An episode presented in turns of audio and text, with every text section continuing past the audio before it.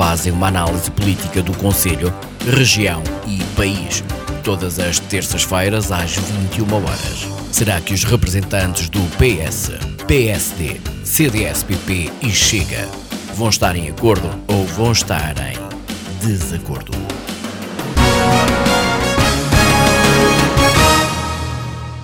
Olá, muito boa noite, bem-vindos a mais uma edição do Em Desacordo. Depois de um interregno de uma semana, uma breve pausa que fizemos no nosso programa, em virtude de se ter vivido o uh, feriado de Todos os Santos, estamos de volta. E hoje tenho a propor a discussão o Orçamento de Estado e a perspectiva do Ministro dos Negócios Estrangeiros, João Gomes Cravinho, que vê que este orçamento dá todas as condições para prosseguir com a dinamização dos eixos prioritários da política externa do país. Vamos falar ainda da perspectiva do Chega, que defende que o governador do Banco de Portugal não tem condições para continuar e, caso haja tempo, abordaremos ainda um terceiro tema, ligada às declarações de Marcelo Rebelo de Sousa, o Presidente da República, que compara o momento atual com a Segunda Guerra e diz mesmo que Portugal pode ter ganhos objetivos em tempos de maior incerteza, risco ou aleatoriedade. Hoje não temos no nosso plantel Alexandre Marques, em virtude de um assunto pessoal que o impediu de estar presente. Um, no entanto, temos os restantes comentadores e hoje a nossa camisola amarela é Carla. Olá, Carla. Começando por analisar as palavras aqui do nosso Ministro dos Negócios Estrangeiros sobre este orçamento. Eu pergunto-lhe se, uh, toda, a parte de todas as notícias que têm saído, se concorda com esta perspectiva. Boa noite, Sara. Boa noite a todo, todo, o pessoal da rádio. Boa noite a quem nos ouve. Boa noite ao meu colega de debate de Sidónio. O Nuno ainda não chegou. Um, é, é assim, isto, cada um gava a sua galinha, não é? Uh, mas de facto, Portugal tem crescido na sua posição no ranking dos países uh, que mais conseguem atrair investimento estrangeiro. Aliás, em 2021, Portugal ocupava a oitava posição dos países europeus com, com mais atrativo para, para o investimento de capital estrangeiro. E, e os últimos dados revelam que o mês de outubro, o mês passado, uh, Portugal registrou valores recorde ao nível dos investimentos. Isso, o que é que isto significa? Significa mais de 2 mil milhões de euros a aplicar na economia e milhares de postos de trabalho. Há empresas, por exemplo, há empresas que estão a deslocalizar de, de zonas de conflito, por exemplo, um, para um lugar mais calmo, mais pacífico, globalmente, um, localmente, um ponto estratégico, uh, que é o sul da Europa, Portugal e Espanha, que, é, que serve também de ponto para a América do Norte, para a América Latina e para outros mercados também uh, bastante uh, competitivos. São, são realidades, são, são coisas que acontecem e que se veem. Um, apesar desta conjuntura económica bastante difícil, bastante complicada, uh, no terceiro trimestre deste ano Portugal registrou um crescimento de 0,4%, é muito pouquinho, mas é, é melhor que nada, principalmente situações, nesta situação, nesta realidade que estamos a viver. E, e todos nós temos que admitir que existem importantes fatores para esta resiliência. O termo resiliência está na moda, eu vou usar. Uh, porquê? Porque é uma continuação, é um crescimento, é um destaque da, das empresas portuguesas num mercado altamente competitivo e global. As empresas nacionais têm mostrado enorme capacidade de se adaptarem a novos contextos, a novas exigências de mercado, a novos destinos de exportação, um, mas também não nos podemos esquecer que por trás disso também existe algum, algum bastante investimento público na área da investigação, da inovação e no desenvolvimento. Daí se, se fala muito da era digital e da era da, da, energia como potenciadores económicos. Aliás, este fim de semana tivemos a Web Summit onde se falou muito disso. E depois temos outras áreas estratégicas, a, a, a indústria, a parte a agrícola, o turismo imobiliário, que ainda está a, ferver. E, e também temos empresas bandeiras. O, o, nosso calçado é reconhecido mundialmente por ser dos melhores, uh, dos melhores uh, produtos. Temos o, o, café, o vinho, uh, tudo. Até, lá está, o, até o digital, nós, nós somos reconhecidos. Um, daí que o Estado tem de ser parceiro fiel das empresas e, e, não pode ser visto como um inimigo, como o que põe a carga fiscal sobre o lucro, apesar disso, disso acontecer, mas é uma realidade que se tem que, que repensar. Uh, dou só um exemplo uh, do que é que o Estado, em sentido lato, pode fazer pela economia. As autarquias, quando criam condições físicas para, para as empresas nacionais e internacionais se fixarem no território, estão a adotar medidas uh, que criem condições não é?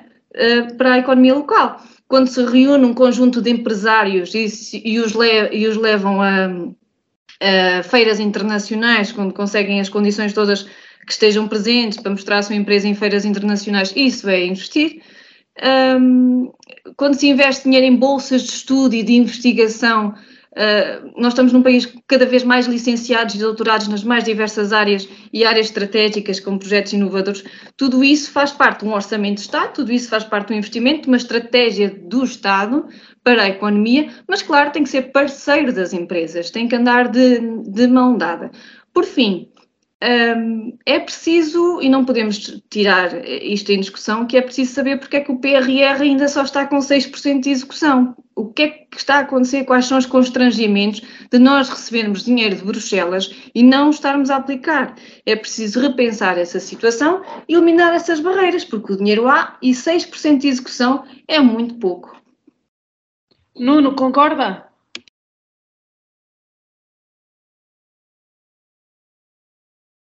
Olá, Sara, boa noite. Boa noite à Isabel, boa noite à Carla. Um cumprimento ao Sidónia, um cumprimento também ao uh, Alexandre Marques e um cumprimento especial ao, ao auditório da, Bagos FM.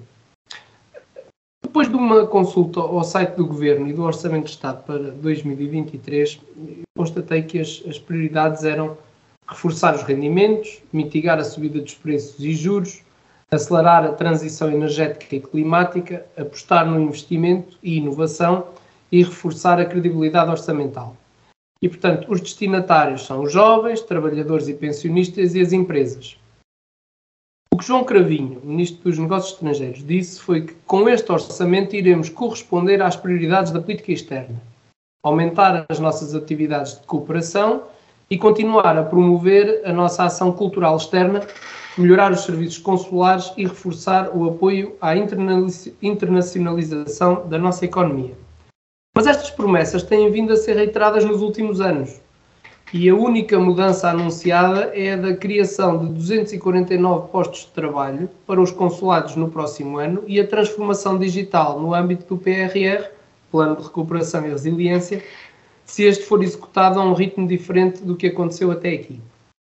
E, portanto, é mais do mesmo, tendo em consideração a propaganda que é feita e aquilo que os portugueses sentem que acontece na realidade.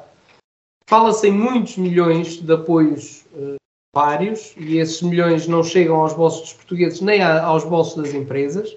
Pelo contrário, os portugueses sentem que cada vez mais têm menos poder de compra e as dificuldades aumentam dia a dia. E são os combustíveis, é a carne, o peixe, os legumes, o pão e, e por aí fora. E, portanto, aumentou tudo, menos o rendimento das pessoas. E o Orçamento de Estado para 2023 devia, na minha modesta opinião, prever apoios efetivos às famílias. Entre a propaganda, a propaganda do governo e o que dizem os portugueses, vai uma grande diferença. E o que os portugueses dizem é que o país está pior e a vida das pessoas está muito pior. E essa devia ser a preocupação deste governo, que, a título de exemplo, fala tanto nos jovens mas não os motiva a não ser se renderem a esta situação de empobrecimento que tem sido sempre o desenlace das governações socialistas. E, portanto, em conclusão, acho que os governos socialistas deviam ter preparado o país para os momentos de maior adversidade e nada fizeram. Durante os últimos sete anos, traçando e executando políticas que pudessem hoje mitigar o impacto da grave crise social que estamos a atravessar.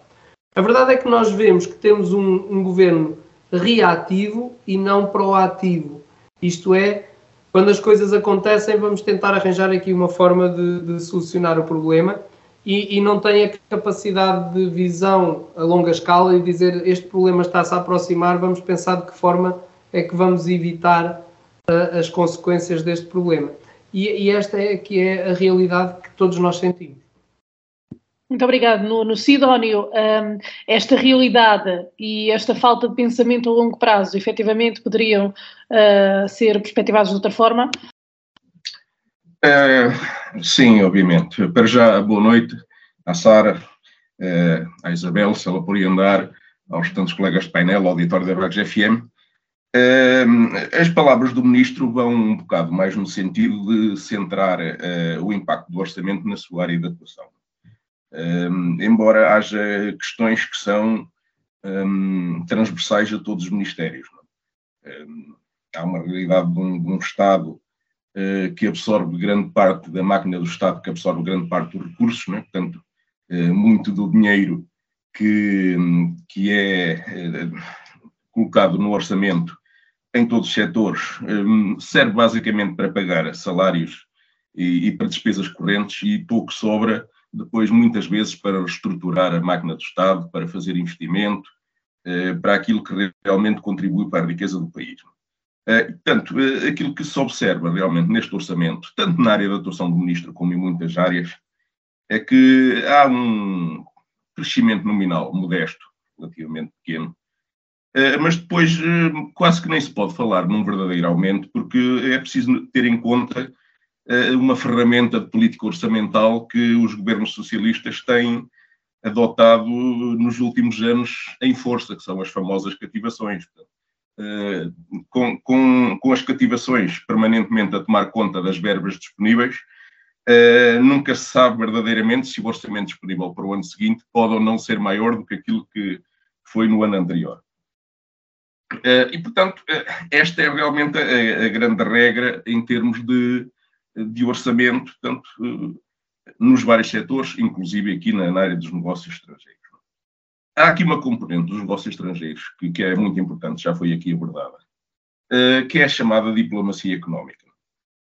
Há uma coisa que aconteceu muito bom nos últimos tempos, foi um grande rasgo foi ter sido colocado o AICEP na, sob a alçada deste Ministério e que realmente dá, dá, dá, um grande apoio na, na captação de investimentos para o país uh, e que se isto não tivesse sido feito em devido tempo, ainda hoje não haveria diplomacia económica neste país. Também é preciso não esquecer que muito do êxito desta política económica que, que, que, temos não decorre propriamente da ação do Ministério, mas tem um grande apoio da, da sociedade civil, seja ao nível de tirar partido do dinamismo de certos setores de ponta, que, já, que até já foram citados, de certas iniciativas que colocam o país no mapa, com mais ou menos participação do Estado no, no seu, eh, no seu empreendimento. E depois, sobretudo, também é preciso dizê-lo, de uma política fiscal que trata portugueses estrangeiros de forma diferente. Né? Qualquer grande empresa que apareça aí a pedir um apoio para, a instalação do investimento tem condições de instalação em termos fiscais que não sei se uma PME portuguesa algum dia lá conseguirá chegar. Isto para não falar de, um, de, uma certa tendência de algo que se tem falado muito nos últimos dias, até a propósito do Web Summit, que são os nómadas digitais, aquela malta estrangeira que vem para Portugal, se instalam em Portugal durante alguns tempos a trabalhar a partir de Portugal e que o fazem porque usufruem de benefícios fiscais que escandalizam o português médio que não tem acesso àqueles benefícios. É? Eh, e, portanto, hum, a conclusão e centrando-me um bocado até naquilo que deveria ser, ou poderá ser, a política aqui concreta dos ministérios, eh, do Ministério dos Negócios Estrangeiros, acho que muitos, por causa, em consequência disto, eh, para já muita muito do pessoal deste Ministério não está muito orientado ainda para, para esta uh, realidade da diplomacia económica, que é um facto na maior parte dos países desenvolvidos uh, e que nós, para nós ainda está numa fase um bocado incipiente e que devia ser incrementada. Eh, muitos dos funcionários do Ministério não estão ainda para aí virados, ainda estão muito orientados para aquilo que se chamava aqui há uns tempos a, a diplomacia do croquete. Um, mas mesmo esta componente administrativa e menos ligada para a promoção da economia, uh, também desconfio que com o dinheiro que vai ficar disponível, que também não vamos ver grandes melhorias. É? São conhecidos de tempos a tempos, são referidos os problemas em certos consulados ou embaixadas onde não há um, um atendimento eficaz, onde muitas vezes as pessoas batem à porta e nem conseguem ser atendidas. E como o ministro diz que em muitos locais aquilo que se paga às pessoas nem dá para elas aguentarem o nível de vida desses sítios e, portanto, é difícil tê-las lá até, inclusive, Portanto, esse tipo de problemas não me faz acreditar que haja uma verdadeira melhoria do serviço uh, às comunidades uh, estrangeiras.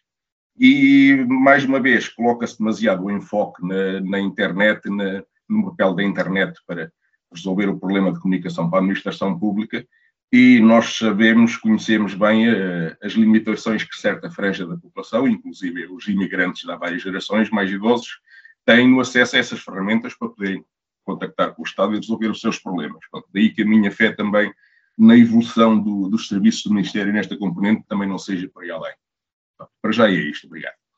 Muito obrigado, Sidónio. Carla, um, de acordo com as declarações dos seus colegas, estes, uh, esta crise social deveria ter sido prevista ou devíamos estar melhor preparados para, para lidar com ela?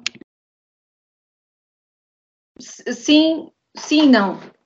Sim, não, porque ninguém esperava uma guerra. Uh, daqui, daqui a mais também já estamos a um ano de guerra, mas ninguém esperava uma guerra. E, e tudo por aí. Bem, uma guerra a que está entre a Rússia e a Ucrânia, porque o mundo inteiro está em guerra há uns anos e só agora é que se lembraram que existem conflitos armados. Uh, ameaças de bombas atómicas para cima e para baixo, no Oriente e no Ocidente, isto ninguém se entende.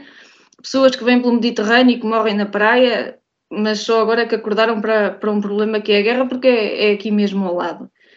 Uh, o problema dos, dos consulados, que o Ciudânio também estava a falar, também é um problema estrutural toda a administração pública, a meu ver, porque nenhum governo até hoje teve a capacidade de tornar a administração pública, eu estou a colocar os consulados na administração pública como é uma, um braço do Estado, é máquina do Estado, uh, virada para a gestão por objetivos, a gestão por objetivos está lá, mas está muito vaga. Uh, não há exigência de competência, não, não, há, uh, não há aquela gestão por objetivos concretos e de. Não estou a falar de lucro, mas sim de, de criar, de criar, de produzir serviço e de virar para o cliente. Neste caso é o cidadão, mas é um cliente. nunca houve isso. Um, e, e, depois o Estado, é, é como eu digo, o Estado tem que ser o parceiro das empresas nacionais e, e, e, as estrangeiras que se queiram cá fixar. Não pode, não pode ser os impostos, como a Sidónia também estava a falar, os impostos para os estrangeiros e os impostos para os nacionais. Não, o, o Estado não pode ser visto como um bicho-papão e isso é a tendência que se tem que mudar. Uh, mas também temos que ter cuidado também com as empresas que somos parceiros, porque nós temos assistido a lucros excepcionais de determinadas empresas, onde não se, não se, não se verifica essa redistribuição dessa riqueza excepcional no bem-estar do cliente e no bem-estar do, do, colaborador.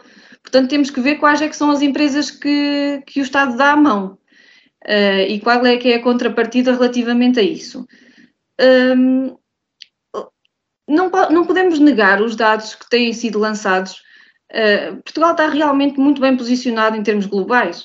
Nós estamos num, num, sítio meramente pacífico, nós temos sido o destino de muitos imigrantes que procuram aqui emprego. Nós não podemos dizer que, que, esta crise que estamos a atravessar ou que por aí vem é a mesma crise que tivemos há, há uns anos, porque há uns anos nós todos os dias víamos uh, os números do desemprego aumentar como se fossem os números do Covid, por exemplo, todos os dias, a abrir o um noticiário, víamos uh, falências, insolvências, o que é que nós vemos agora e que nos pode dar algum alento?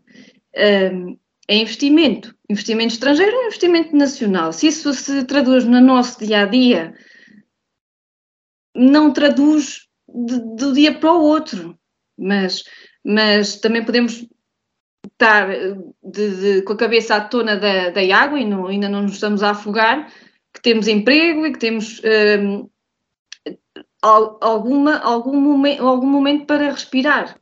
E é suficiente para lá? Só, só, com o tempo, só com o tempo é que vamos ver, porque nós não sabemos. Aliás, a taxa de, não é a taxa de inflação, mas os preços baixaram um bocadinho na última semana, mas isso não se viu.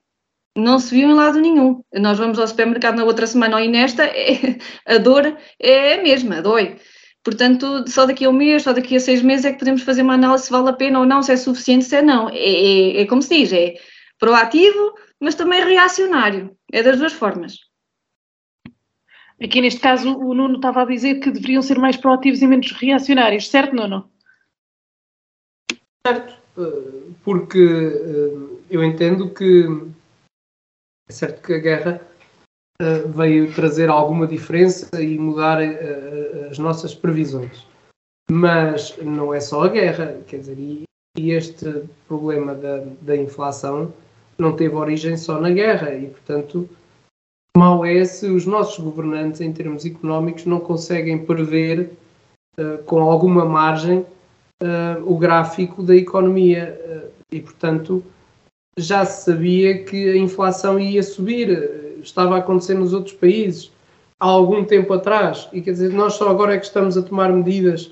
Penso que ainda nem sequer foi, peço desculpa, aprovado o decreto-lei que tem as medidas uh, para uh, ajudar as famílias no que respeita ao, ao uh, contratos de financiamento para a habitação. E, portanto, as nossas medidas começam a ser tarde, aliás, como aconteceu na Covid-19, nós éramos dos últimos países a tomar medidas, depois o seu Primeiro-Ministro vem justificar que as nossas medidas já são com uma base sólida, etc, etc. Muitas vezes é tarde. Repare, nós se calhar temos famílias já com incumprimento no, no, no crédito à habitação. É tarde para se uh, tomar uh, medidas. A taxa de juros já está a subir há, há uma série de tempo.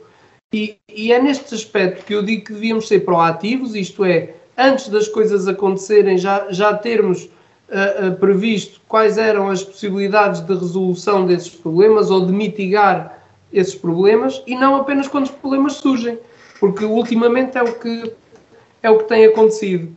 Um, cai uma ponte, temos que arranjar alternativa para os carros passarem, porque a ponte já caiu. É um bocado isto que acontece e não uh, uma inspeção à ponte antes dela cair.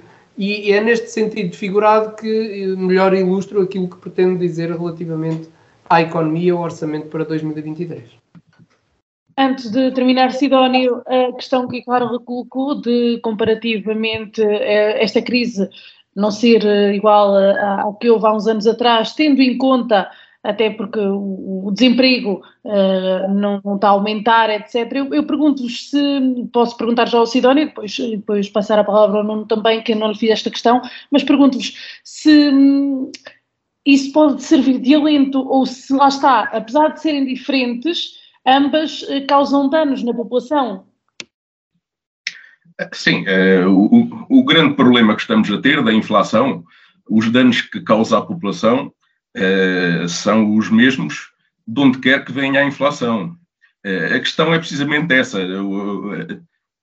a discussão do tema tem evoluído para aqui, isto vai entroncar um bocado. Tem questões que eu ia abordar a propósito do próximo tema, mas realmente a realidade é diferente.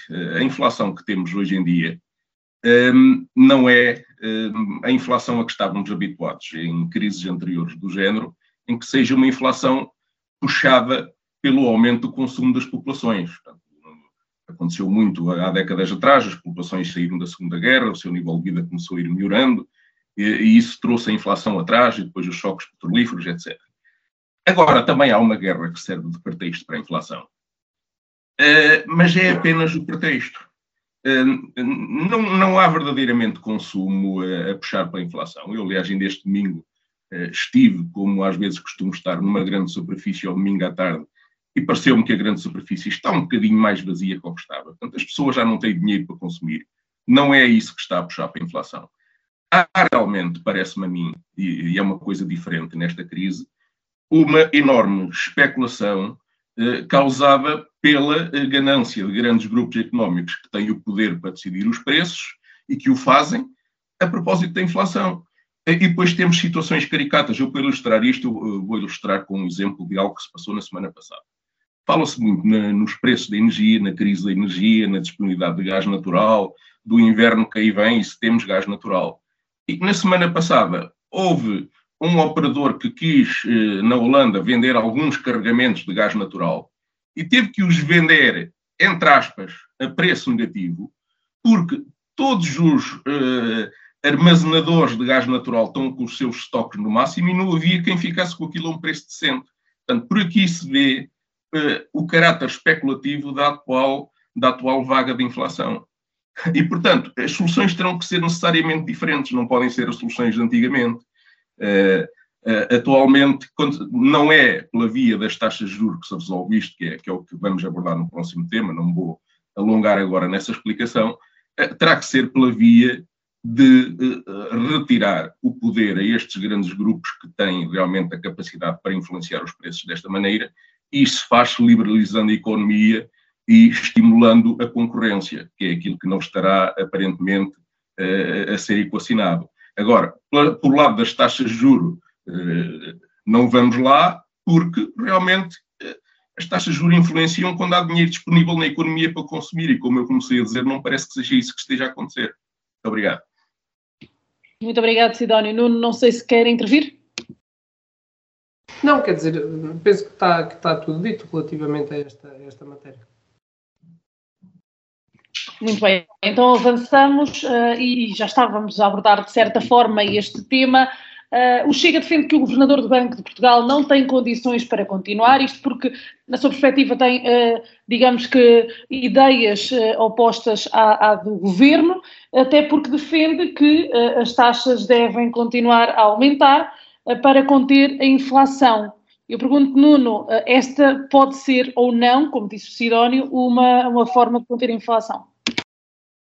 Vamos ver o governador do Banco de Portugal eh, devia ser uma personalidade independente e, de certa forma, afastada do poder político, que lhe permitisse manter uma isenção e uma estratégia por todos reconhecida. Ora, acontece que o atual governador foi ministro das Finanças de um governo liderado por António Costa e, portanto, detentor de um carimbo ligado ao Partido Socialista. Apesar dessa ligação partidária, Mário Centeno e o governo têm posições contrárias em relação ao aumento dos juros por parte do Banco Central Europeu.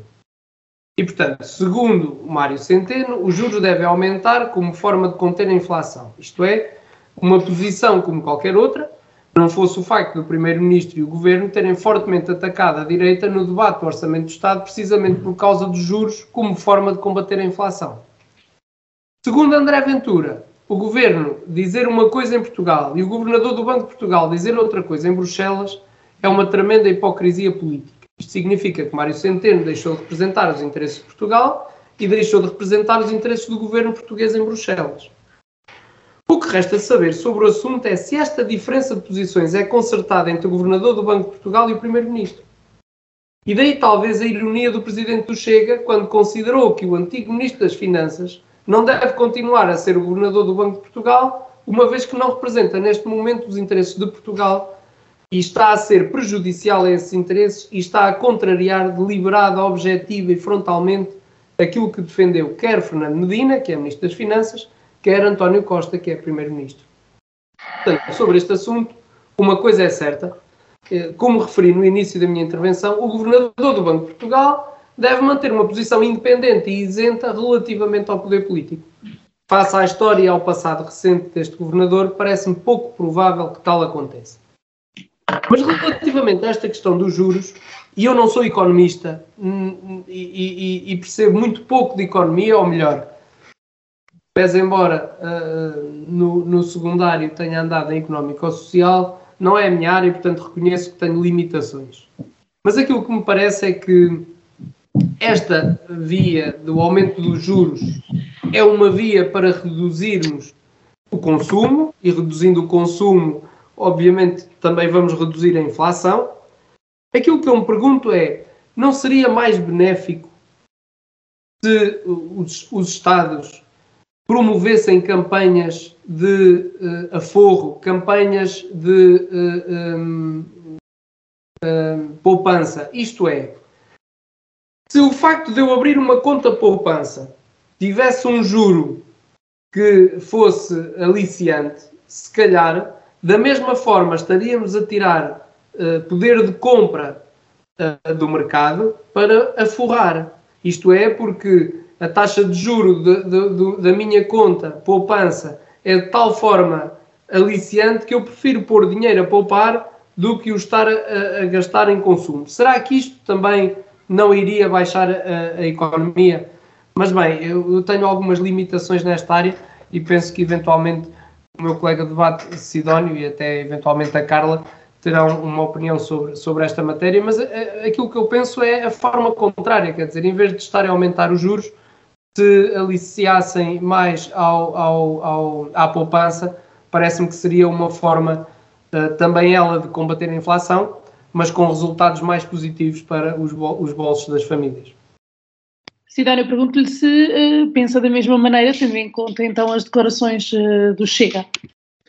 Uh, sim, começando pela parte das declarações do André Ventura, eu acho que desta vez que ele até foi um bocadinho brando, não é? Eu, a questão dele de Centeno ser dispensado agora, ou se não for possível agora no final do mandato, eu já pensava, quando Centeno saiu do governo, que ele se calhar não merecia este emprego depois de ter abandonado o barco das finanças.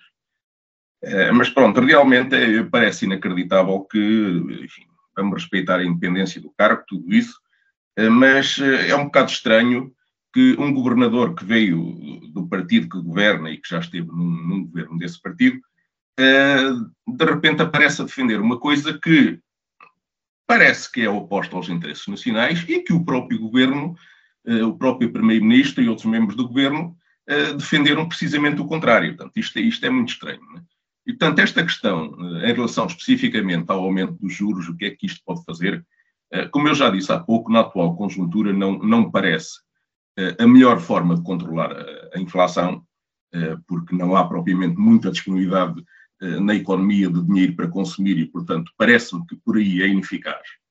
E, sobretudo, é extremamente penalizador para, para a economia e tem um efeito recessivo muito grande. Eh, nós estamos neste momento com uma inflação que já superou, pelos últimos números que eu conheço, os 10%. Vamos supor que por um valor extremo, por um exagero, alguém se lembrava de pôr a inflação também uh, na ordem dos 10%. Isso seria dramático. As pessoas, como eu digo, já não têm dinheiro para consumir e que têm os seus empréstimos para pagar, uh, ficam em situação de, de não conseguir pagar os empréstimos as grandes empresas, as portuguesas principalmente, muitas empresas portuguesas estão largamente dependentes da, da dívida, não conseguem satisfazer uh, os juros da dívida. O próprio Estado, que temos um dos Estados mais endividados do mundo, o que é que seria com níveis de, de juros desta ordem? Os municípios, o que é que seria de um município como Vagos, com uma dívida de 13 milhões de euros a pagar um milhão de, de euros de juros por ano? Portanto, isto seria catastrófico para a economia se os juros subissem acima de um determinado valor e para obter um efeito que realmente, como, como, como já disse, eh, não é, não, aqui não, não funciona. Uh, e a receita, se a receita tradicional não funciona, é preciso procurar outras receitas. E, curiosamente, a notícia do Expresso, que serve de base, que nos serviu de base aqui para, para analisar este tema, no final há uma notazinha de rodapé com um link que remete para outra notícia, onde o próprio Centeno dá uma pista o próprio Centeno diz que convinha que as empresas limitassem os seus lucros para conter a inflação. Ora, como sabemos, os gestores das grandes empresas, com a sua ganância, não, eles não vão fazer isto de forma voluntária.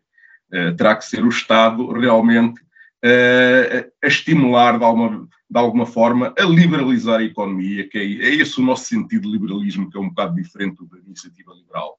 É de abrir a economia à concorrência e a outros operadores que estimulem o abaixamento e o controle de preços. Portanto, essa, essa nesta, nesta fase, neste, nesta fase da, da, crise, que é uma crise que existe, parece-me a mim, a propósito da guerra, mas depois tem uh, muita especulação à boleia do discurso da guerra, uh, penso que a alternativa que devia ser tentada deveria ser esta. Ah, obviamente que depois uh, para onde é que os ex-ministros iriam trabalhar se, se, fizessem esta desfeita às grandes empresas para onde eles depois vão depois de saírem do governo. É? E talvez por isso é que estas medidas não estejam a ser tomadas nem em Portugal nem em sítio nenhum. Então, obrigado. Muito obrigado, Sidónio. Carla, como é que vê então estas declarações e depois do que foi dito aqui, um, qual é que é a sua perspectiva para combater a inflação? Não foi só o Chega que criticou o Mário Centeno, o Bloco Esquerda também o fez, acusando-o de defender o aumento das taxas de juro, a restrição dos salários uh, e dos apoios uh, do Estado. Mário Centeno diz que para combater a inflação das empresas devem fazer uma contenção salarial. Isto é, para mim foi mais, o mais incomodativo. Uh, qualquer tentativa de recuperação económica faz das pessoas e das famílias, especialmente as de classe média, baixa, os peões numa espécie de um jogo. Uh, as, as, as, as, empresas precisam de precisam e querem investir um, e muitas vezes não é, não é fácil. E o jogo até parece simples, especialmente quando, quando é o BCE a falar na televisão que tem que aumentar as taxas de juro para combater a inflação. Isto é fácil de entender. Uh, o objetivo deles é diminuir o consumo, diminui o consumo, diminui a procura, logo os preços tendem a, a descer por causa do aumento do estoque, tem que escoar o estoque. Isto é muito simples.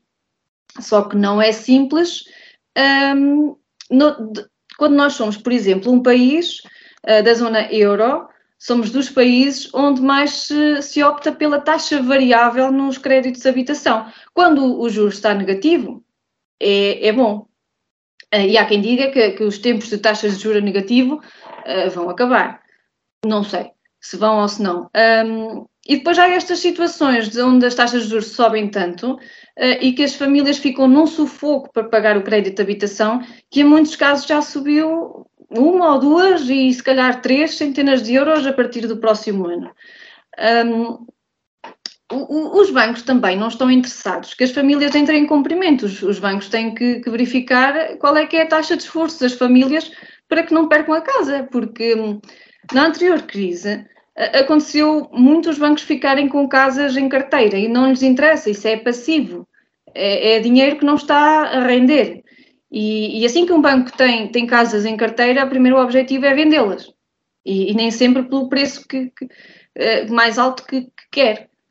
Um, e, e, depois do outro lado desta, deste jogo, desta, também posso chamar corda bamba, nós temos a taxa de inflação. E pelos, pelo que dizem, ainda não atingiu o pico e já está quase nos 11%. Se as, se as pessoas vão comprar bens essenciais, já estão apertadas no orçamento por causa do crédito de habitação, e ainda tem um aumento de 40, 50 euros no cabaz, isto é, isto é sufocante e, e não dá. E depois entra o Estado no jogo, que é com medidas assistencialistas, com pacotes de medidas de, de, de apoio, de combate à inflação, 30 por uma linha, e, está-se a esquecer, o objetivo é dar liquidez às famílias, mas está-se a esquecer da base para dar liquidez às famílias e que, e que pode não ser suficiente. Uh, as, tabelas, as tabelas IRS para 2023 prevêem uma descida dos valores de 1 a 2%. Se as coisas uh, se, se, vão acontecer como ao dia de hoje está a prever, essa, essa descida das taxas de IRS não, não vai concretizar em mais liquidez. Vai dar um alíviozito, mas não, não vai, não vai ajudar assim, assim muito. Associado a outras políticas que possam, entretanto, vir, na, lá está na, naquela perspectiva do Nuno de reagir e não de precaver. Uh, entretanto, dizem-nos para poupar. Aquela ideia que o, que, o, que o Nuno estava a dizer é muito boa. Uh, os certificados de aforro, eu acho que não estou enganada, os certificados de aforro estão a render mais de 2%.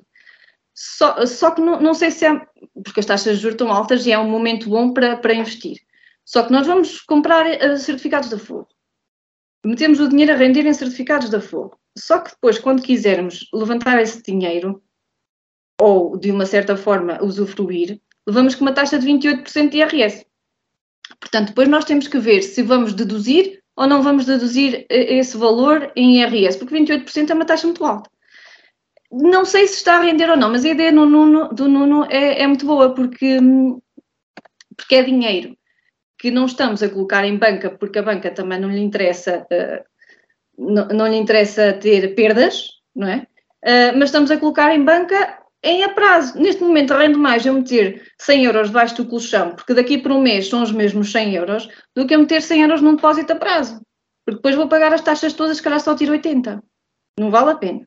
E, e isso é que Mário Centeno tem que ver. Mário Centeno tem que verificar duas coisas. A primeira coisa é isto, que o dinheiro do, debaixo do colchão está a render mais do que as pessoas investirem em certificados de aforro ou num depósito a prazo. E, e, por outro lado, e muito importante, o papel da Caixa de Depósitos como um banco público naquilo que, que, é, que é a sociedade. Porque é, é, é, a Caixa de Depósitos podia, daqui de uma certa forma, condicionar a lei da concorrência. E se tivesse juros de dinheiro a render mais atrativos, obrigaria os outros bancos a, terem pacotes de, de, depósitos a prazo muito mais atrativos e, e, isto ajudaria as famílias a poupar. Mas Mário Centeno está mais preocupado em afogar as famílias em dívidas e algumas delas ainda nem, já estão a, num sufoco, não conseguem pagar os créditos. Olha, não sei, não sei, não é caso para despedimento, mas que ele devia muito bem repensar a sua, a sua política e a sua forma de expressar as suas ideias, se calhar era melhor. Sidónio. A propósito desta questão de, de hum, captar poupanças com uma boa taxa de juro, que poderia ser uma solução, mas só queria anotar que aquilo que está a ser feito neste momento é precisamente o contrário. Uma das medidas dos últimos dias do governo foi permitir às pessoas irem buscar eh, parte do dinheiro eh, aos PPRs. PPRs esses que estão há muitos anos a render à volta de 0%. Obviamente que a maior parte das pessoas vão aproveitar a oportunidade. Eu vou aproveitar a oportunidade. Eu não quero continuar a ter lá dinheiro durante não sei quantos anos a render 0% numa altura destas. E, portanto, as pessoas vão retirar de lá esse dinheiro. Os PPRs vão continuar a pagar o mínimo que podem, não vão continuar a dar uma taxa competitiva se puderem fazê-lo. E esse dinheiro, depois que as pessoas retiram dos PPRs, vai servir para quê? Vai servir para alimentar o consumo, alimentando a inflação. Obrigado. Muito obrigado, Sidónio. Nuno, quer acrescentar algo neste ponto? Podemos avançar?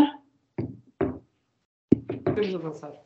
Muito bem, e vamos falar de outro uh, ponto que também, de certa forma, já foi aqui tocado, que é uh, as vantagens uh, ou não que se podem tirar aqui da guerra. E vamos falar das declarações do Presidente da República, Marcelo Rebelo de Sousa, que comparou o momento atual com a Segunda Guerra, dizendo que Portugal pode ter ganhos objetivos em tempos de maior incerteza, risco ou aleatoriedade.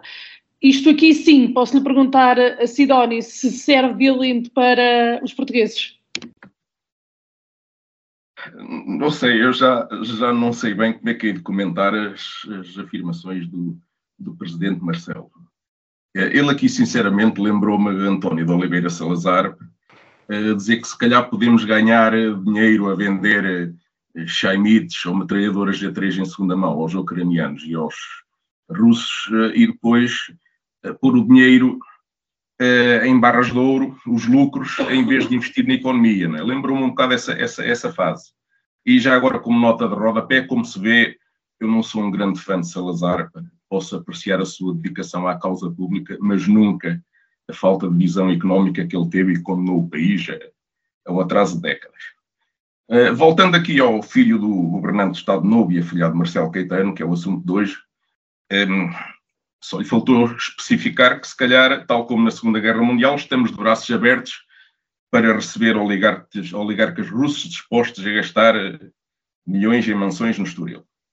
No meio de tudo aquilo que ele disse, eh, há realmente uma frase naquele discurso do Instituto de Defesa Nacional que merece alguma reflexão. Foi quando ele disse: Hoje, mais do que nunca, precisamos que a democracia seja capaz de mobilizar os cidadãos para os grandes debates contemporâneos, para os grandes desígnios de Portugal, para os perigos que assolam a nossa segurança coletiva.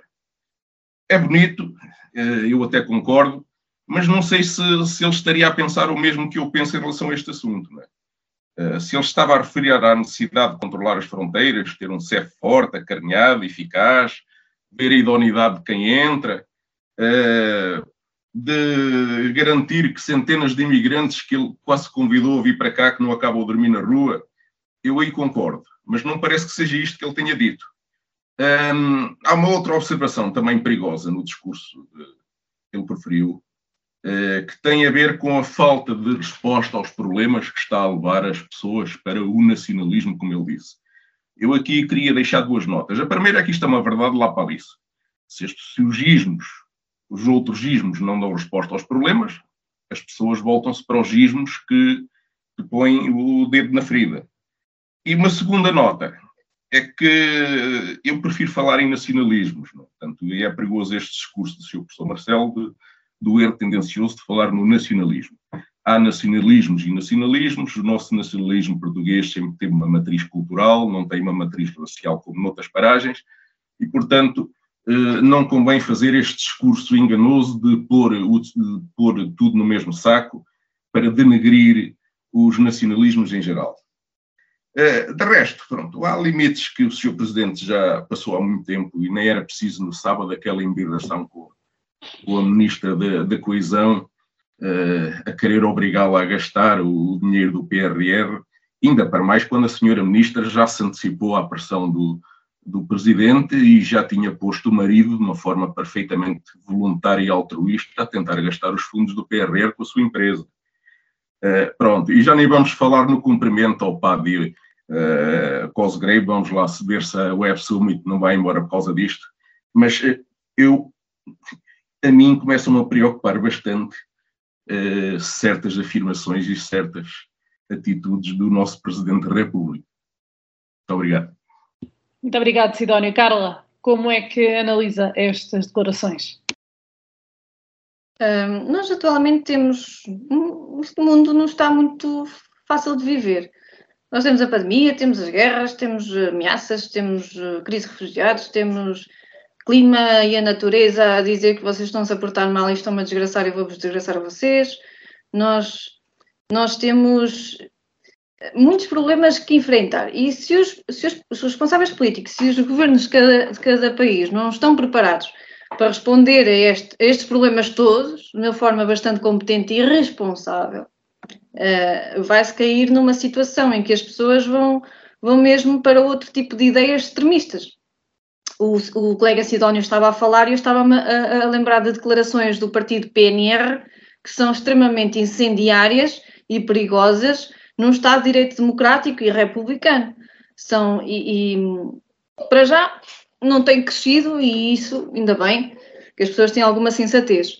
Mas, mas são, partidos, são, são grupos de pessoas perigosos, que podem, que podem levar para, para situações muito complicadas para um país que nos últimos 3, 4, 5 anos tem recebido muitos imigrantes do Brasil, da Venezuela, da, dos países orientais, como a Índia, por exemplo, e nós conseguimos, conseguimos ver no nosso Conselho uh, esses, esses imigrantes uh, que chegaram nos últimos dois, três anos.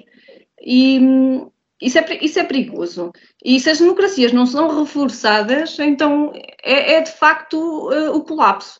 Um, mas para isso é, é, preciso o quê? É preciso que os responsáveis políticos sejam capazes de não pensar tanto na caça ao voto, no, no costuma-se dizer no poleiro, na, na, cadeira do poder e, e em ser uh, o, o, que manda, ser o, o gajo aqui do, do sítio, desculpem falar assim, mas é, é mais fácil de entender, uh, e, e sentarem-se naquilo que é resolver os problemas das pessoas, do, do país, aplicar o, o, raio do PRR, que só está nos 6%, e, e pensar num país como um todo, de, de, igualdade, de fraternidade, de liberdade, de direitos democráticos, de deveres, uh, uh, nós vemos escândalos atrás de escândalos, corrupção atrás de corrupção, impunidade, impunidade jurídica, que as pessoas ficam chateadas, ficam insatisfeitas. Para que é que é isto? São todos iguais.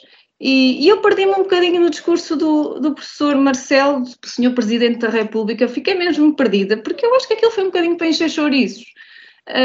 Tudo bem, nós temos que aquilo é algum recado, se há algum recado tem que ser para os responsáveis políticos que, que, andam aqui a brincar às casinhas e andam aqui a ver quem é que quem é que vai para a cadeira daqui a três anos ou até mais cedo, em vez de, de nos ajudarem a recuperar um país, nós, trabalhadores, vós, eu não sou empresário, os empresários que todos os dias dão o litro e o deslitro para, para levantar este país fora a carga fiscal que têm em cima, e, e, eu realmente fiquei bastante perdida naquela.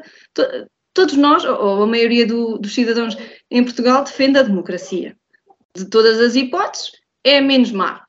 Uh, mas também é preciso que os responsáveis políticos sejam, tenham vergonha na cara, porque todos os dias nós vemos situações de corrupção e de, de irresponsabilidade na aplicação de dinheiro que é nosso e que nos custa muito a ganhar, que é absurdo e que nos deixa muito chateados, claro, com certeza. Uh, obviamente eu sou do Partido Socialista, mas tem-me imensas coisas. Eu não vou dar aqui a, a, cara por situações ou defender situações com que não me revejo em termos de caráter e de princípios como foram ensinados, como é lógico. Portanto, e, e não me cedendo assim muito, é preciso coragem. É preciso coragem e responsabilidade. É quem manda para fazer as coisas como deve ser e evitar estes ismos e estes fascismos e nacionalismos ou patriotismos ou o que quiserem chamar uh, perigosos perigoso, não é? Falando nessa questão, tocando nesse ponto, um, Marcelo Rebelo de Sousa chegou a afirmar que uh, coloca aqui uma pressão sobre as democracias, o, o estado atual do mundo. Nuno.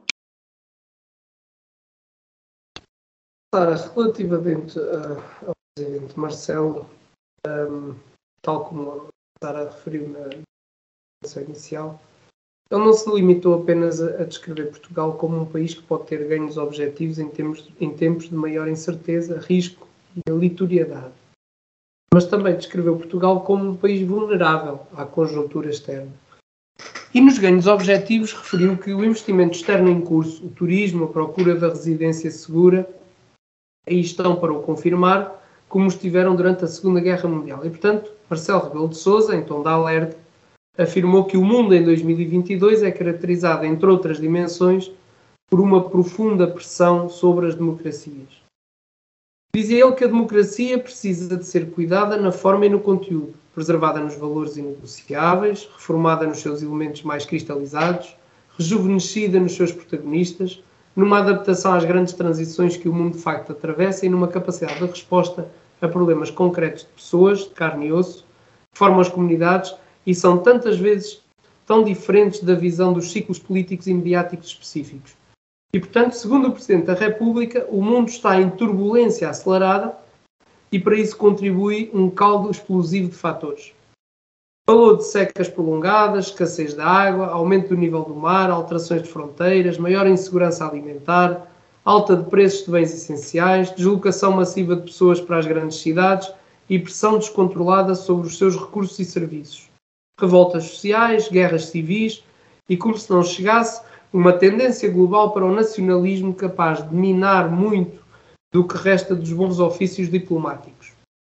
E neste contexto, manifestou confiança em Portugal e aconselhou que precisávamos de mobilizar em constância para os grandes debates estratégicos, antecipar as grandes tendências, fazer as opções com permanente acerto, evitar decisões eh, temerárias, alocar recursos com maior equidade intergeracional e decidir com base em melhor informação, sensatez e horizonte de longo prazo.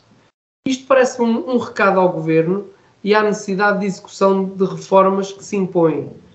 E que se impõem já há muito tempo e que atravessaram diversos governos, não é só este, este governo socialista.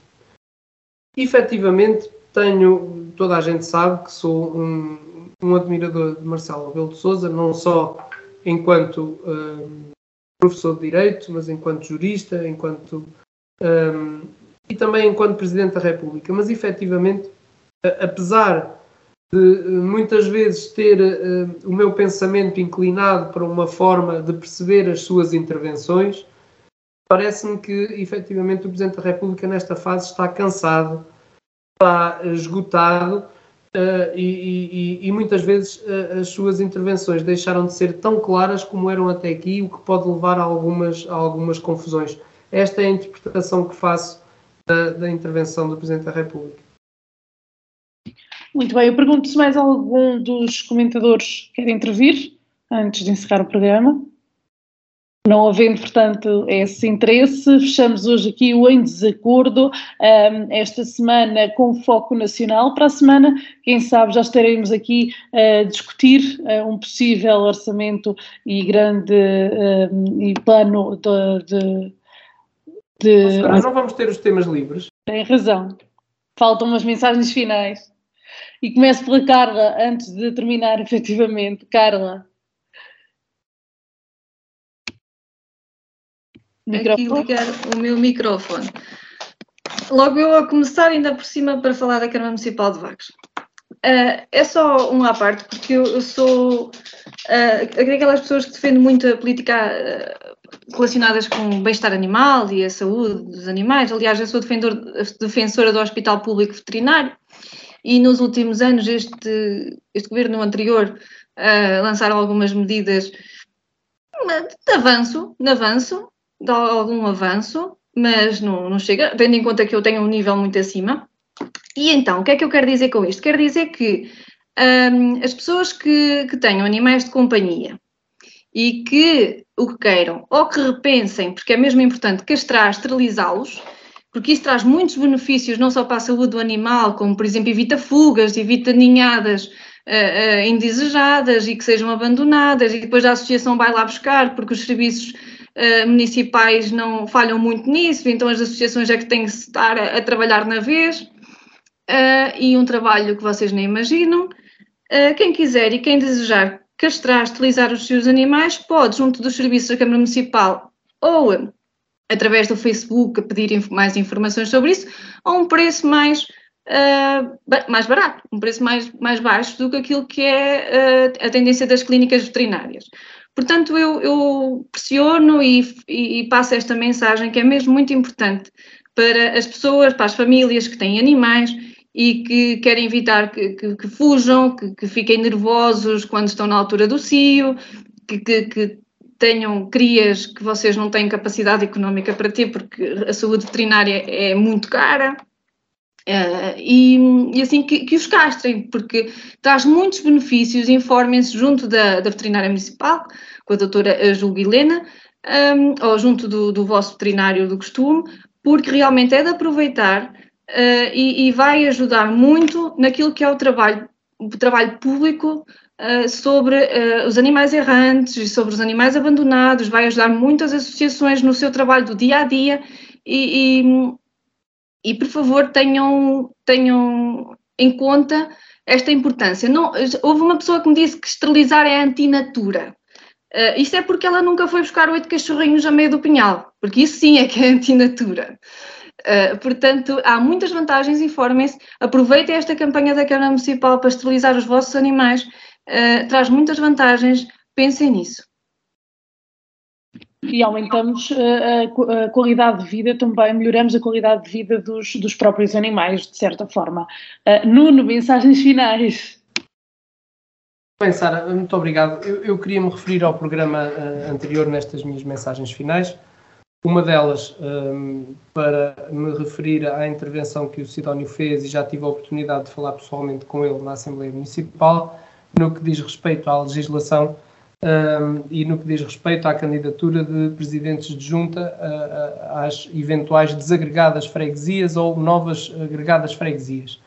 Efetivamente, a legislação que o Sidónio aqui trouxe era a legislação de 2013 e essa legislação previa efetivamente essa possibilidade, contudo, a lei que agora se aplica um, à, à, às freguesias e que vai permitir uh, a criação de novas freguesias, sejam elas agregadas ou desagregadas ou completamente novas, prevê a própria lei, e é uma lei uh, recente, que uh, os presidentes em fim de mandato não poderão ser recandidatos. Portanto, se não houver alterações, esta é uma lei posterior e, portanto, que terá aplicação e, à partida, os presidentes em fim de mandato não se poderão recandidatar. Depois, nesse, no nosso último programa, como todos ouviram, eu afirmei aqui, e ipsis verbis, disse que é curioso que o contrato que estivemos a discutir no primeiro tema e que levanta tantas dúvidas ao CDS, e o contrato era o, o, o contrato intermunicipal dos transportes com a CIRA, dizia eu que foi aprovado por unanimidade na reunião de Câmara, aliás, à semelhança do que acontece com a maior parte dos assuntos, é o que nós, uh, quando fazemos oposição e temos algumas críticas a fazer, não podemos depois, por outro lado, estar constantemente a votar por unanimidade ou a favor das coisas que são feitas.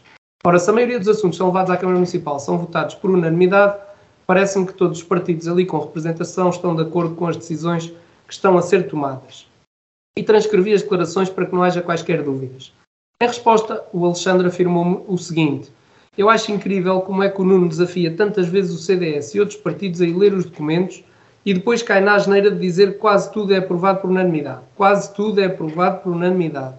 Olha, nós não aprovamos tudo por unanimidade, nem quase tudo por unanimidade.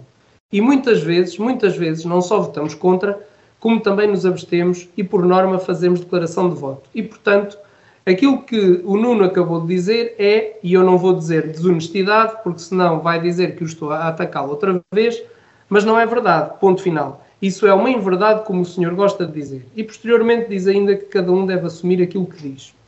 Ora, como eu não costumo falar de cor, dei-me ao trabalho nesse mesmo dia, e inclusive enviei um e-mail para todos os colegas, de pesquisar todas as reuniões de Câmara, as atas de reuniões de Câmara disponíveis no site do município do ano de 2022 e, portanto, as reuniões de Câmara de 6 de janeiro de 2022 a 1 de setembro de 2022. foram 20 reuniões. Nessas 20 reuniões, uh, houve uh, 306 votações. Dessas 306 votações, 300 foram por unanimidade, 3 foram abstenções e 3 foram votos contra uh, do CDS. E, portanto, como podem verificar, atento os factos, e sim, são factos, parece-me que não fui desonesto, não menti, não faltei à verdade, nem disse inverdades. Muito pelo contrário, confirma-se agora que, efetivamente, a maioria dos assuntos levados à reunião de Câmara foram aprovados por unanimidade. E, portanto, eu uh, lamento que o Alexandre não esteja aqui presente hoje. Tinha na minha convicção de que uh, iria retratar daquilo, daquilo que disse, mas uh, vou deixar esta minha convicção para um próximo programa, caso o Alexandre assim o entenda, porque acho que uh, nós, antes de dizermos que as intervenções das outras pessoas são desonestas, que são mentiras, que são faltas à verdade, devemos ter conhecimento daquilo que efetivamente tem vindo a ser feito.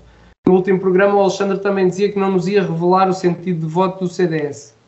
Ora bem, já não era grande segredo, a vereadora já tinha votado a favor. A única coisa que percebemos é que não existe uma consonância entre a vereadora e o CDS, porque percebemos que ainda não tinham reunido para falar sobre, sobre, sobre o assunto.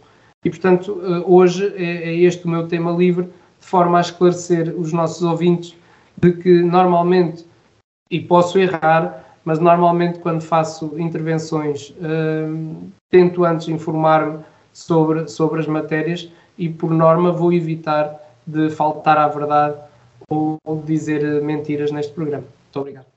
Muito obrigado, Nuno. Para fecharmos, Sidónio, uh, mensagens finais de hoje. Bom, uh, eu nos últimos dias voltei a fazer um exercício que já não me dedicava a ele há muito tempo, que é olhar para as estatísticas do Instituto Mais Liberdade e, através delas, perceber como é que anda o país e o mundo. Eh, não é de estranhar que algumas das estatísticas mais recentes tenham a ver com o Brasil, né? de onde é que ele vem e para onde é que ele está a ir. Por exemplo, é mostrado que o valor per capita uh, da riqueza produzida no Brasil, por comparação com a média dos três países mais ricos da América do Sul, Chile, Uruguai e Argentina, desceu entre 2003 e 2016, uh, nas presidências de Lula e Dilma Rousseff, de 89% por comparação com aqueles três países para 67%. Com Michel Temer, entre 2016 e 2019, desceu mais um bocadinho, de 67% para 65%. E com Bolsonaro, entre 2019 e 2022, eh, tinha começado a recuperar de 65% para 66%, atravessando uma pandemia e, e a atual crise decorrente da guerra na Ucrânia. Explicações para estes uh, números, para esta nova viragem ao socialismo que põe a América do Sul quase completamente no vermelho, uh, que também estão nestas estatísticas que foram divulgadas. 5,4% da população brasileira vive com menos de 2 euros por dia, uh, que não será alheio o facto de haver no Brasil 15% de adultos sem o ensino primário. até por isso, eu Acho injusta a reprovação da escolha eleitoral dos brasileiros que se assistiu por aí nos últimos dias em alguns setores da direita, inclusive no meu partido. Uh, efetivamente, nós também somos reincidentes no socialismo e num partido que continua, pelas notícias mais recentes, cheio de casos de, de corrupção e crimes económicos à mistura. Uh, e isto tem a ver com uma outra estatística recente que também lá estava, que é talvez a mais recente, se ainda não, não, apareceu lá mais nenhuma desde que eu por lá passei nos últimos dias, que tem a ver com a fiscalidade portuguesa. Uh, Portugal é apontado como tendo a segunda fiscalidade menos uh, competitiva para as empresas e a quarta menos competitiva para os particulares dentro dos 38 países da OCDE. Muito obrigado. Muito obrigada. E agora sim, dou por encerrado o nosso programa. Estamos de volta para a semana, como eu estava a dizer, quem sabe já discutir uh, o orçamento e grandes opções do plano para 2023 no que respeita a Vagos. Até lá.